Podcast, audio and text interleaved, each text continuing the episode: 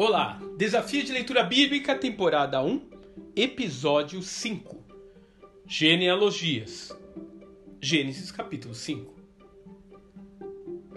Nesse capítulo podemos perceber a primeira descrição genealógica a interromper a narrativa bíblica.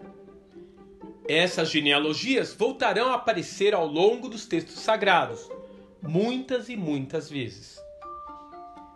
É compreensível que para nós ocidentais elas sejam entediantes e eventualmente até um limitador para quem se propõe a ler o texto sagrado de uma capa a outra. Ainda assim, essas interrupções têm um propósito bem definido. Se nos lembrarmos da promessa de Deus para a restauração do mundo e reversão do pecado, ela estava atrelada à descendência de Eva. Alguém nascido da semente da mulher seria aquele que pisaria a cabeça da serpente e seria então o libertador definitivo da humanidade.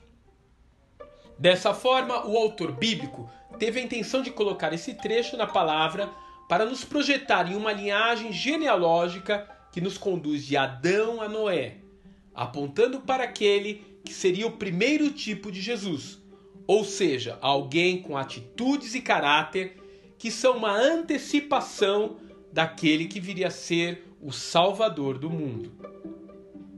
Então, respire fundo nesse capítulo e aproveite para ver o quanto viviam essas pessoas antes do dilúvio. Fique conosco, continuaremos amanhã. Que Deus te abençoe.